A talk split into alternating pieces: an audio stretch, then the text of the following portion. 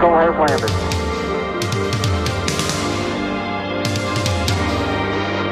Schöner, größer. Willkommen zurück in der Zukunft und willkommen zu den VER Innovation Shortcasts, einem exklusiven Format des Travelholics Podcast, produziert auf den Online-Innovationstagen 2022 in Berlin und aufgenommen im Tesla oder im DeLorean. Mein Name ist Roman Borch und jetzt geht's los.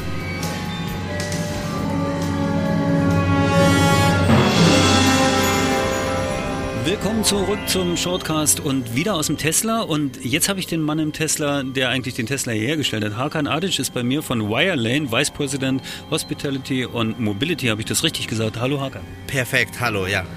Ja, schön, dass, dass wir in dem Auto sitzen, was du hier mitsponserst, oder was Wirelane sponsert. Äh, Wirelane steht wofür? Äh, für, für Elektromobilität äh, stehen wir, für eine ganzheitliche Lösung, was Ladeinfrastruktur betrifft und für die Zukunft.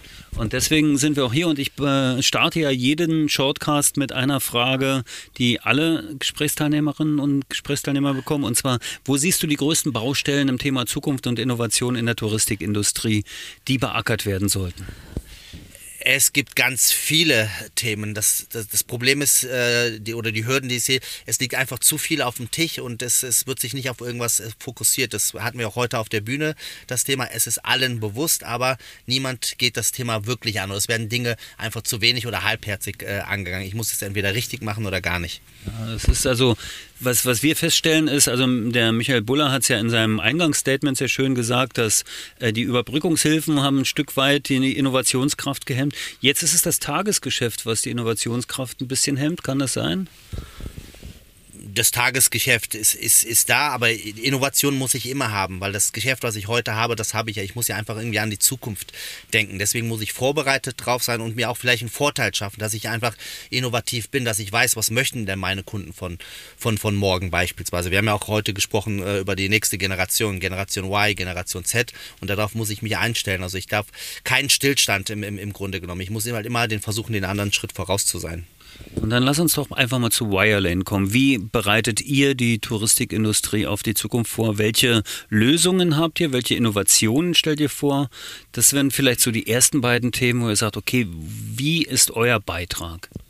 Also wir fangen tatsächlich erstmal an, wirklich von, den, von, von der Basis aus, indem wir wirklich aufklären, also warum das Thema Elektromobilität äh, wichtig ist. Wir haben ja gesagt, es gibt die Mobilitätswende, Klimaziele der Bundesregierung, ja, was nimmt das auf sich? Äh, das, da klären wir tatsächlich auf, dass jedem bewusst ist, was auf uns zukommt und die Zukunft ist ja einfach heute, dass man weiß, warum wird das gemacht. Das ist jetzt nicht einfach nur ein, ein Trend oder gerade on Vogue, sondern dass man das wirklich äh, versteht und dann versuchen wir wirklich, wir haben sehr viel mit Hoteliers oder mit, mit touristischen Teilnehmern gesprochen und gefragt, was braucht ihr denn? Dass wir also auch dementsprechend Lösungen entwickeln, die freundlich für ein Hotel beispielsweise sind, also äh, operativ schlank, aber auch für den Kunden beispielsweise, dass er zufrieden ist, wenn er die, die Leistung äh, nutzt.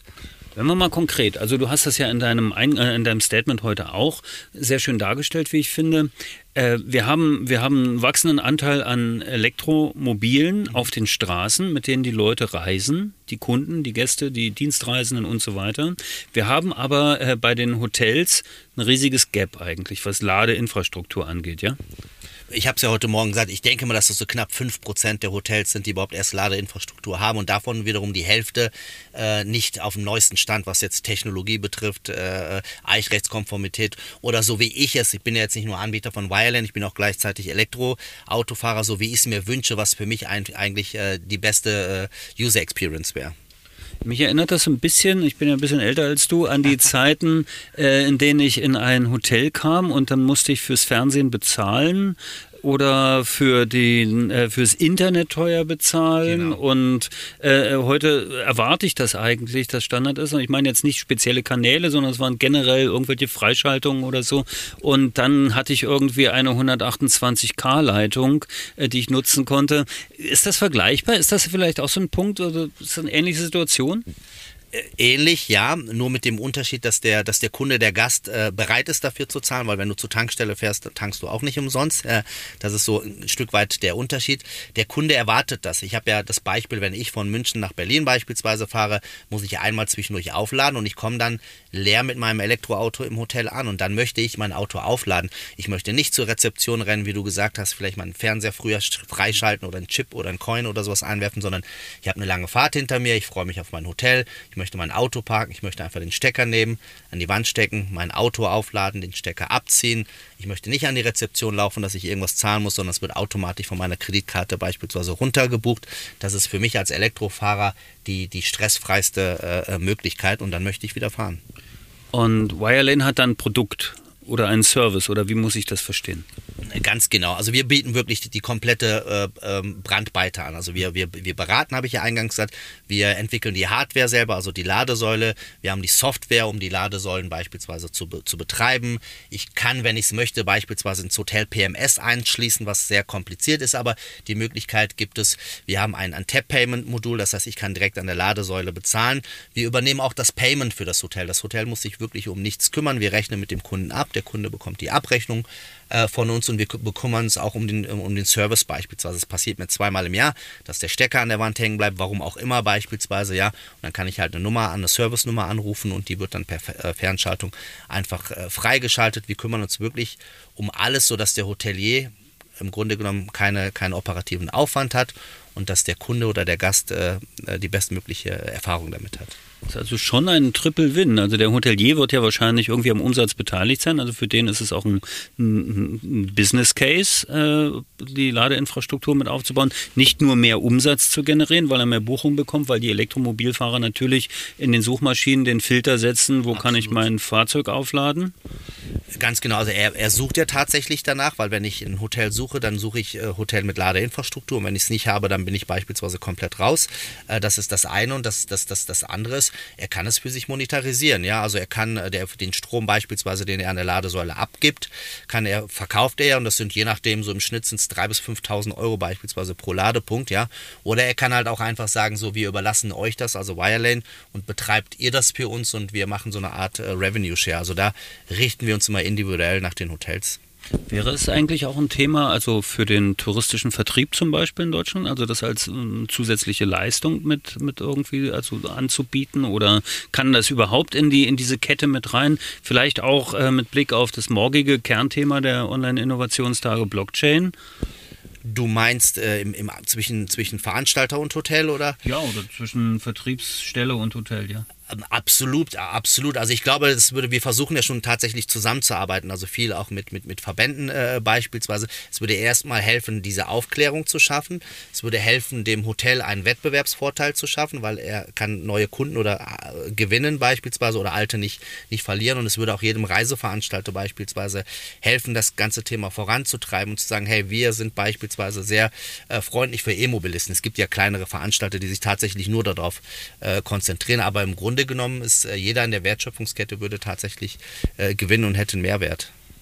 Okay, und ich meine, es gibt jetzt den nicht zu vernachlässigenden Faktor der ja, erdgebundenen Reisen, gerade äh, in der Dachregion in den letzten zwei Jahren extrem gewachsen. Veranstalter, Startup, was sich hervorragend entwickelt, äh, was in der Schweiz ist, äh, die da unterwegs sind. Mit denen arbeitet ihr vielleicht sogar zusammen? Äh, welchen Veranstalter? Travel League? Travel League. Äh, mit denen haben wir tatsächlich gesprochen, weil ja. mit denen haben wir tatsächlich gesprochen, weil zu denen gehört ja auch eine Hotelkette. Ganz genau, mit denen sind wir tatsächlich, äh, sind wir tatsächlich im Austausch, ja. Äh, die Zuhörer dürfen wissen, dass hier nichts abgesprochen ist und wir quasi ein Blind Date haben. Ist es, ist es tatsächlich. Ist mein erster Podcast, wo ich nicht weiß, worum es geht. Bei allen anderen, ich habe schon drei oder vier Stück gemacht, glaube ich, äh, habe ich zumindest die Themen vorher gehabt und heute war ich wirklich, äh, bin ich komplett blind rein. Aber es macht Spaß. Ja, genau so soll es eigentlich sein. Der Zuhörer soll mit äh, am Tisch sitzen oder hier mit im Tesla sitzen und äh, dieses Produkt kennenlernen, eure Philosophie kennenlernen. Was erwartet ihr in den nächsten Jahren von der Reiseindustrie äh, an, an an, Beitrag zu eurem, zu eurem Service?